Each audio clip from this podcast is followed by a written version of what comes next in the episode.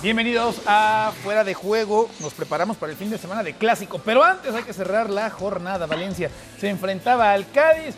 Mauricio Imael, Richard Méndez, Toño Valle con ustedes. Apenas arrancaba el partido. Mau, y ya, ya había hecho el 1 por 0, ¿no? Encaminando la victoria para un Valencia que teniendo una mejor temporada que la pasada. Sí, con una tarjeta roja a Robert Navarro. Buenas tardes y fuerte abrazo para todos, que evidentemente condicionaba el compromiso y marcaba el rumbo del mismo. Se le ponía de pechito al conjunto del Valencia, lo terminó aprovechando, lo capitalizó y vence dos goles por cero al Cádiz. Está Hugo Duro con la anotación. No podía arrancar peor la cosa para el Cádiz. Richard, dos goles antes de los 30 minutos y un hombre menos. Y ahí realmente se escribió la historia de este partido. Sí, trató de encontrar algún tipo de reacción, ¿no? Tuvo alguna que otra oportunidad, pero al fin y al cabo Valencia logra una victoria que es importantísima para el momento que vive el equipo. Sí, sí, sí, sí. Ahí está entonces la victoria del Valencia y la tabla de posiciones de cara a lo que va a ser el clásico después de 10 jornadas que se han disputado. Nos dice que Real Madrid es líder empatado en puntos con Girona y ahí está el Barcelona tercero, pero solamente un punto menos que los de Carleto Ancelotti, preparándonos entonces para lo que va a ser una jornada fantástica, el clásico del fútbol español que realmente se ha convertido en el clásico del fútbol mundial. Mauricio May, Richard Méndez, Toño Valle, con ustedes.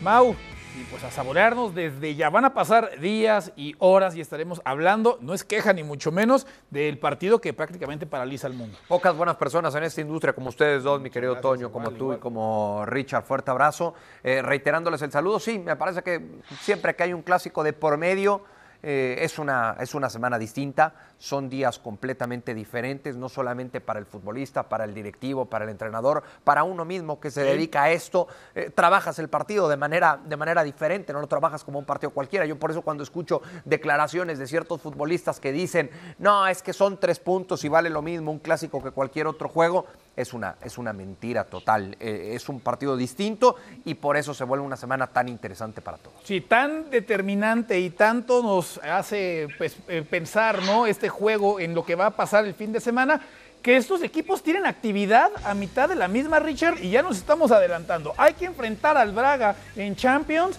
pero antes hay que pues disputar este compromiso. De cara a lo que va a ser, por cierto, este juego, ya voy contigo, Richard. Quiero escuchar a Carleto Ancelotti. ¿Qué tiene que decir el técnico italiano sobre lo que pasará esta semana?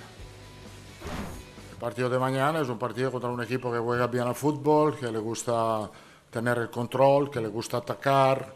Entonces, eh, eh, como siempre digo, defender es un aspecto muy importante porque desde ahí se puede aprovechar de la calidad individuales que tenemos.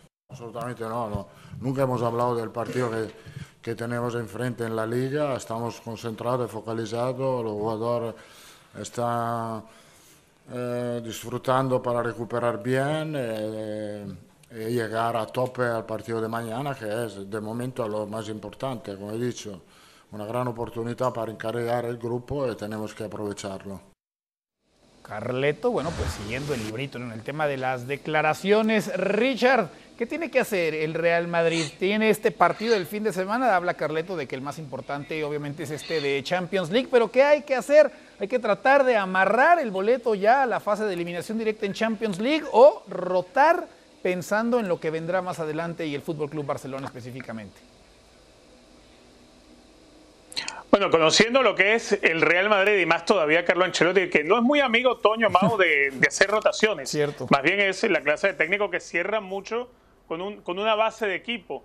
Y hay algo que a mí me pone a pensar demasiado. A ver, eh, Braga no es que sea un equipo fácil. Hay que recordar el partido que hicieron en Berlín. Eh, mm, en, el compromiso frente al Napoli también hace bien las cosas el Braga. Me parece a mí que, que para el equipo lusitano eh, es importante poder sumar aunque sea un empate ante el Real Madrid. Así que no va a ser un rival tan accesible y tan fácil. Ya lo demostró, por eso repito, la, remontada que se mandaron en Alemania. Ahora, del lado del Real Madrid, creo que más que tratar de hacer rotaciones y dar descanso, creo que lo que le interesa a, Carlo Ancelotti, debería enfocarlo por allí, si yo fuera él, lo haría, eh, es tener a alguien como Rodrigo en, capacidad goleadora. Rodrigo, de momento, ha perdido la capacidad goleadora y eso lo necesita Carlo Ancelotti. Yo, siendo él, me atrevería a darle descanso a Vinicius Junior, tal vez sí, pensando por Vinicius en el clásico, pero formar en el ataque con José Lu y con Rodrigo, porque necesita que Rodrigo vuelva a encontrarse con el gol. Rodrigo no marca desde hace mucho, desde antes de marcarle los dos goles a Bolivia en la primera jornada de la eliminatoria sudamericana. Desde el partido contra el Athletic no ha marcado el brasileño. El problema, además de gol en el Madrid, va más allá de Rodrigo, daría la impresión, Mau, ¿no? Bellingham ha levantado la mano y ha cargado con la responsabilidad ofensiva, pero parecería que hay otros que también les está pues faltando justamente esta cuota. Pero es que para mí es un problema acorde al plantel que conformó esta directiva. Y yo por eso, previo a que arrancara la temporada, yo decía, este Real Madrid hoy no lo podemos considerar candidato a nada. Eh, quizá que gane una, una copa por ahí en el camino, pero no mucho más. Ese Real Madrid que previo al arranque de la temporada era considerado por todos como el candidato natural al título de Champions, como el candidato natural al título de liga, hoy por hoy no lo es por el equipo que tiene, por la nómina y el plantel. Y, me quiero detener un poquito en lo que menciona Richard respecto a lo de José Lu y, Rodrigo. ¿Por qué? Porque Carlo Ancelotti decide contra el Sevilla no jugar con un 9 nominal, no arrancar con eh, José Lu.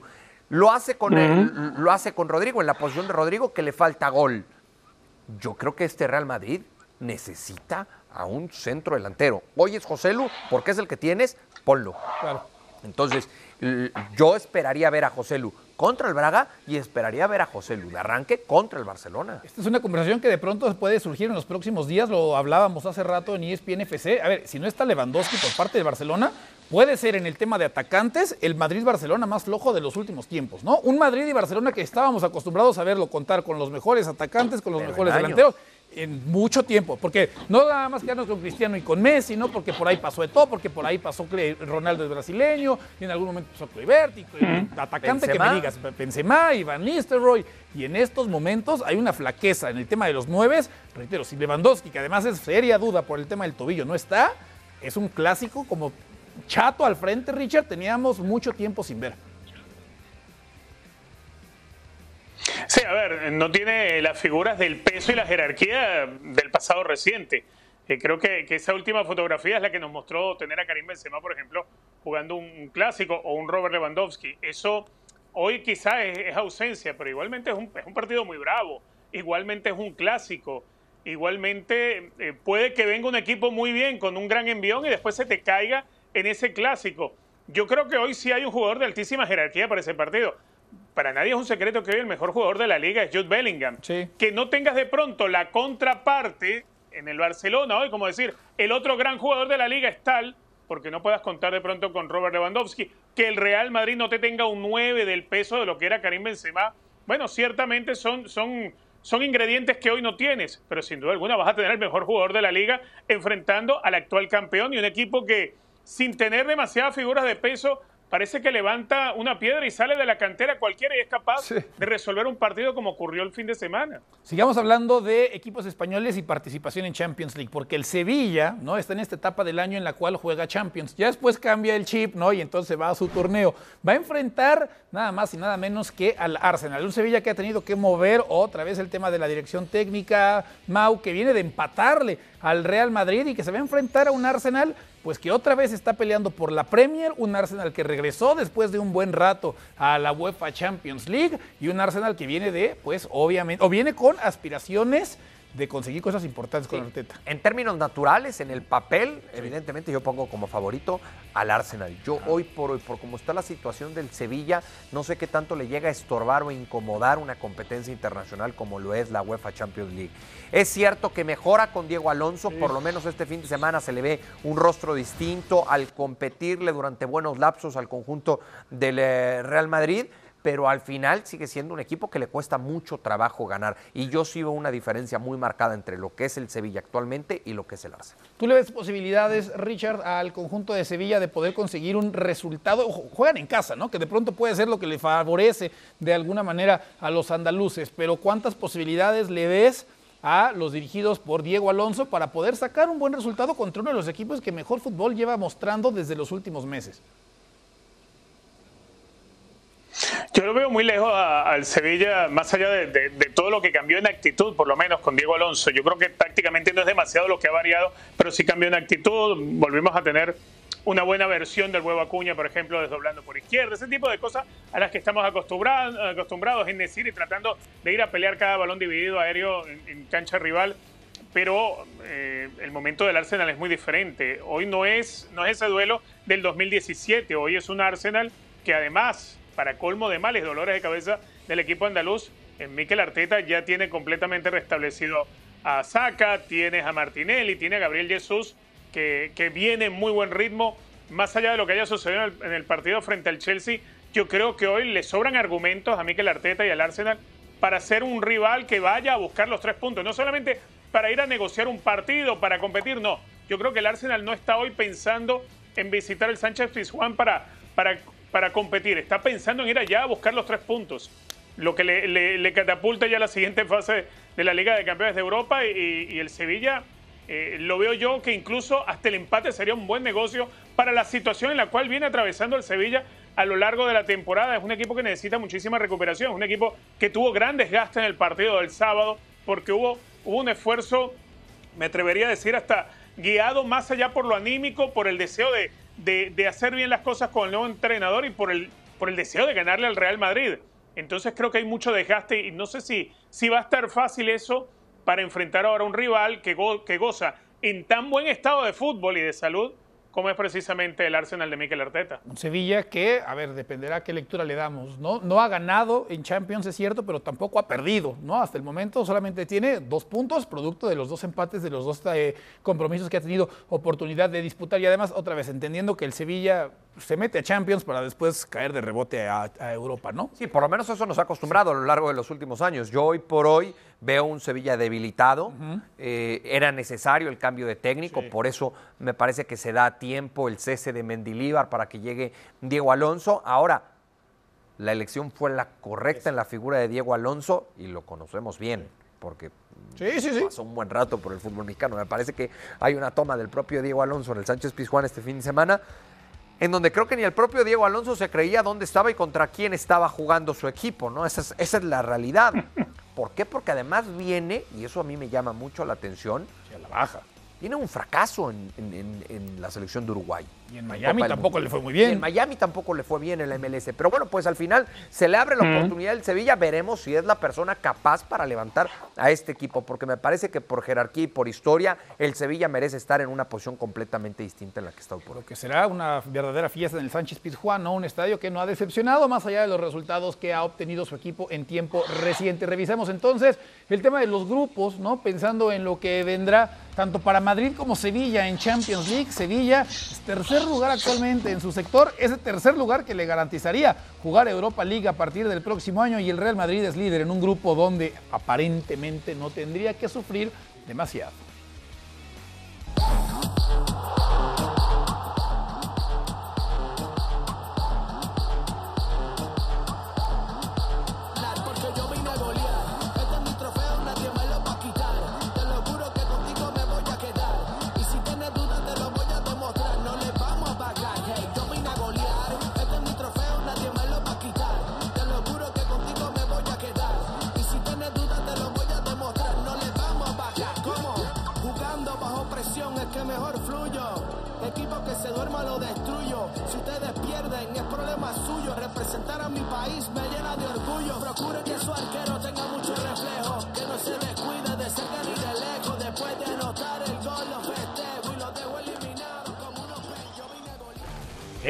Clásico. El clásico se juega este sábado a través de la señal del líder mundial en deportes por ESPN Plus, por ESPN Deportes. Usted podrá seguir Barcelona contra Real Madrid a partir de las 9 de la mañana, tiempo del este. Cobertura fantástica, espectacular, la que tiene el líder mundial en deportes preparada para todos ustedes. Tenemos una hora de previo justamente para que ir calentando, para ir conociendo las alineaciones y llevarles todos los detalles de este partido. Así estarán llegando al clásico. El Barcelona es tercer lugar, tiene 24 unidades, viene de ganarle al Athletic de Bilbao, único invicto en la presente temporada. No pierden desde el 4 de junio, pero eso sí, con muchas, muchas ausencias por lesión.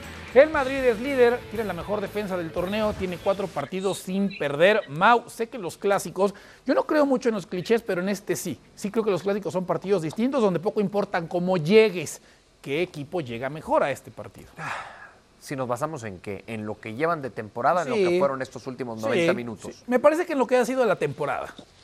Yo veo ligeramente mejor al, al equipo del Barcelona. Por lo menos lo veo con mayores opciones desde, desde la banca, ¿no? desde, el, desde el técnico, las opciones que pueda llegar a tener, más allá de estas ausencias que, que conocemos, y creo que será clave, y de eso tenemos que partir el análisis previo de los futbolistas que pueda recuperar Xavi Hernández, porque evidentemente el Barcelona es completamente distinto si cuenta con Frenkie de Jong y con eh, Robert Lewandowski para poderlos tener desde el arranque. Más allá de lo que ya bien menciona Richard, esa facilidad que tiene hoy por hoy el Barcelona para sacar futbolistas desde, su cantera y que en, eh, en, un corto plazo le entreguen resultados eh, positivos. Pero sí, si en el papel tengo que elegir a un equipo como favorito de cara a este clásico, yo pondría el conjunto del Barça. Richard, ¿a quién pondrías tú? Barça hay que recordar, además estará jugando en la que ha sido su casa, ¿no? Será su casa durante los próximos meses.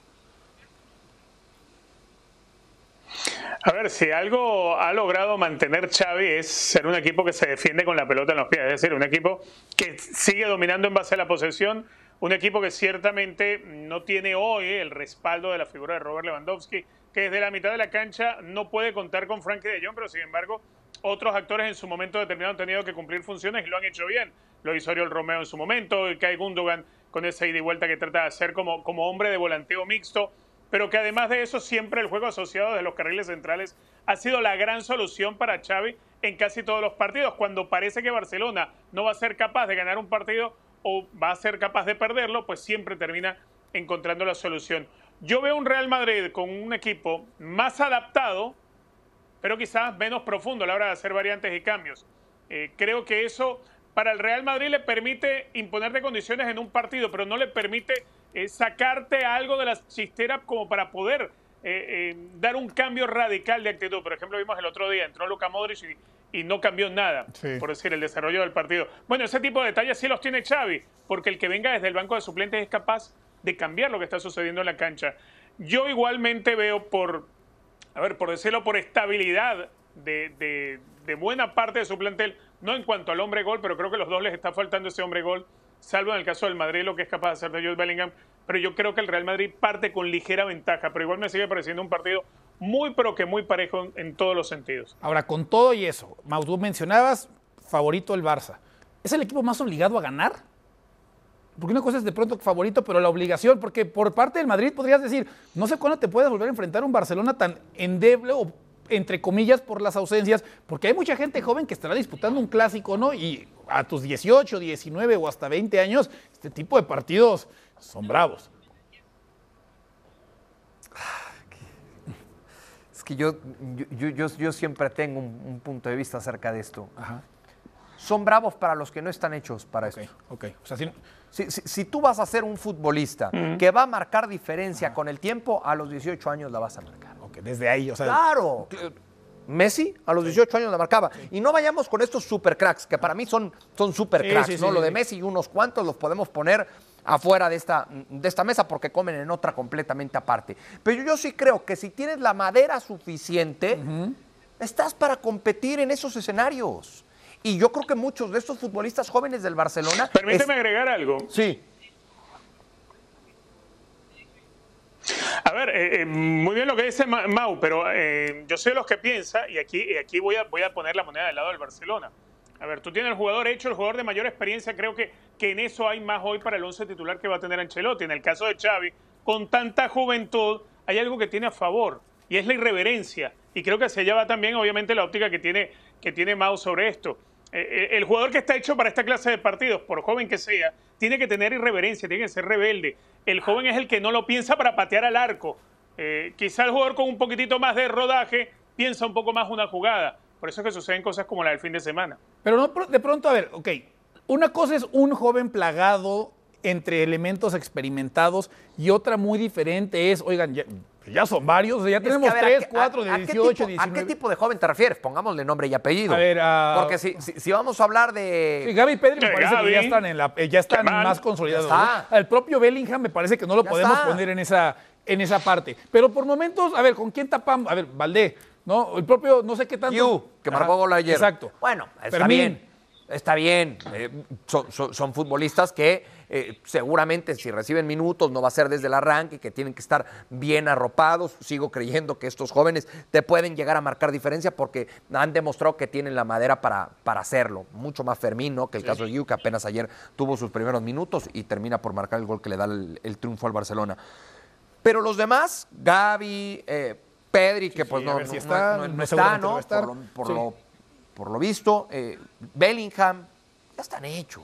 Ya est- est- est- estos ya pasaron por el O horno. sea, por ende, para ti entonces la discusión de... Estos ya pasaron por el horno, Toño. Para, para Bellingham, este juego, y, y- y yo entiendo y coincido contigo, no es un partido más, pero el tema presión no va a ser factor, porque hay quien dice, muy bien Bellingham, ¿no? Pero contra Atlético no apareció, y a ver que si no le termina pesando este juego. Si a ti a los 20 años te hubieran sentado en la mesa de Sports Center, ¿qué Quiero, pensar que hubiera estado nervioso, pero quería la oportunidad. Ah, pero te comes la oportunidad, Sí, ¿no? sí, sí, por Eso supuesto. es lo que tienen que pensar estos jóvenes. Sí, sí, sí. Hombre, salgo y me mato y busco Claro. todas las Claro. pelotas y trato de marcar diferencia. Que de repente, y eso tendrá que pasar por los técnicos, el decirles que no les, que, que- que no les traicione la ansiedad, la adrenalina, la inquietud por demostrar. Eso tiene que venir desde el, desde el técnico, que en Europa son mucho más fríos en ese sí, sí. sentido, ¿no? Hay mayor distancia entre lo que es el cuerpo técnico y los futbolistas. Pero ya, ya, ya en la cancha, a la hora que rueda la pelotita, estos ya están.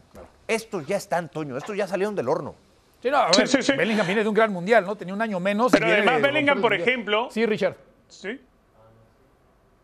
Pero, pero que además Bellingham, por ejemplo, no aparece en el partido del Atlético de Madrid, pero no, por la, no porque no tuviera las condiciones o no tuviera la garra para hacerlo. Es que hay un gran trabajo que le hace el Cholo Simeone. Y eso también juega en esta clase de partidos. Sí. Eh, ahí es donde necesitas un técnico que tenga los, la- los soportes en la plantilla como para poder destrabar o para poder abrirte los caminos o para, por lo, por lo menos lo que intentó el Cholo Simeone y lo hizo con todo éxito, que fue enjaular a Jude Bellingham, prácticamente no le llegaban pelotas. Ese aislar a un jugador, tiene tu, tu técnico que saber cómo desajustarlo para que pueda encontrarse en una, una situación idónea para recibir. Ahora, eh, el Jude Bellingham enjaulado que tuvimos contra el Atlético de Madrid no es el mismo que vamos a tener contra el Barcelona. Hay una diferencia total en estilo de juego. Eh, Xavi va a tratar de mantener la posesión, va a tratar de jugar a lo que juega Barcelona, eh, eh, resistir la presión en el espacio reducido, tratar de generar superioridades numéricas en pequeños palmos de la cancha. Eso es lo que va a hacer el Barcelona. Por eso yo creo que para este partido vamos a tener mejor versión de Jude Bellingham, por ejemplo, que la que tuvimos frente al Atlético de Madrid. Ahora, ¿qué, hacemos con el tema de Xavi? Xavi ha resuelto muy bien ante las ausencias, ¿no? Voltear hacia, hacia la banca y particularmente hacia la masía y ha encontrado soluciones. Hay soluciones que tal vez esperaba que eventualmente pudieran aparecer, tal vez no de forma tan repentina. ¿Cuánto mérito le damos a Xavi por lo que ha hecho con este grupo de gente joven? Mucho. Yo siempre digo que el, que el entrenador para, para buenas y malas, para triunfos y derrotas, tiene un porcentaje muy alto. Y el sacarle el mayor provecho al futbolista, sobre todo cuando es joven, me parece que lleva una responsabilidad muy grande el entrenador. El saber en qué momento le vas a dar esa oportunidad. Por ejemplo, a mí algo que me ha encantado de Xavi Hernández es cómo ha ido llevando de a poco a la Yamal. Lo va llevando de a poco, lo arropa, sabe en qué momento darle De minutos. acuerdo. Y lo platicaba yo el otro día con el preparador físico de, de la selección mexicana, Aníbal González, es español, tiene muchos contactos en el, en el fútbol de España, viene de trabajar allá y, y- y me decía, inclusive tiene un, trabajo específico para el propio Lamin Yamal y, y en ningún momento lo van a quemar y lo van a exponer y lo van a tirar al ruedo sin los argumentos y las herramientas necesarias. Y en ese sentido creo que es eh, beneficio y virtud completa del cuerpo técnico. ¿Qué te ha parecido, Richard, del manejo de la gente joven por parte de Xavi Hernández y Barcelona? Producto, seguramente, o acelerado por el tema de pues, las ausencias y lesiones. Sí, no, solamente las ausencias de lesiones, la situación económica del Barcelona ha llevado a eso, ha llevado a tener que mirar más hacia adentro de la cantera y tratar, tratar de, de manejar las cosas de una manera distinta. Eh, Es importante algo y que quizá no habla mucho cuando un técnico lleva a un jugador joven al primer equipo y le hace debutar y, y- y estamos hablando de un equipo que tiene el peso que tiene el, el- el peso de la camiseta del Fútbol Club Barcelona. Eh, tiene, tiene que tener un- un- un- una capacidad para influenciar en el estado de ánimo del jugador para que no pase, porque, a ver, en una situación cualquiera, este chico que marcó en el partido frente al Athletic Club, entrar en la cancha, lo primero que puede estar sintiendo es un ataque de ansiedad. Eh, que le ha pasado a montones de futbolistas. Es más, eh, en estos días lo recordamos porque le ocurrió a Kiko Femenía cuando debutó con el Hércules enfrentando al Athletic Club de Bilbao. O sea, eh, un jugador joven eh, puede, puede sentirse absorbido por el entorno. El, tema es que con, con Xavi ninguno de ellos le ha ido mal en ese sentido. Todo lo contrario, el que de joven entró a la cancha con él terminó haciendo las cosas bien y terminó jugando con, con jerarquía, terminó imponiéndole condiciones al rival y terminó destapando grandes momentos como todos los que han pasado por él, todos los que han tomado la decisión de darle esa oportunidad, donde hemos pasado por Gaby, donde lo más reciente este fin de semana, donde hemos visto lo de Lamin Yamal, es decir, tiene que haber algo en el verbo de Xavi que, que, logra, logra mantener a los jugadores de una forma que por muy joven que sea, cuando entras a la cancha lo haces como si tuvieras total conocimiento del, del escenario al que te vas a enfrentar. Seguramente además ayudará bastante ¿no? el proceso en Masía que siguió justamente Xavi Hernández y el conocimiento del ADN y la filosofía que tiene este equipo. Bueno, pues vamos a revisar qué les parece top 5 de anotaciones en clásico. Aquí desde que se paraba Roberto Carlos sabíamos, sabíamos qué potencia iba a llevar el disparo. Oh. Es un bombazo. Es un bombazo por parte de Roberto Carlos muy lejos el, el, el, disparo. No alcanzo a distinguir quién era el portero del Barcelona, pero yo creo que colabora. Sí, Dufré, me daba la impresión que era Dufré el portero en aquel momento del Fútbol Club Barcelona. Este es el técnico hoy en día de los culés. Richard le levanta la pelota a Ronaldinho y ante la salida de Iker Casillas, ahí está el balón en el fondo de la red.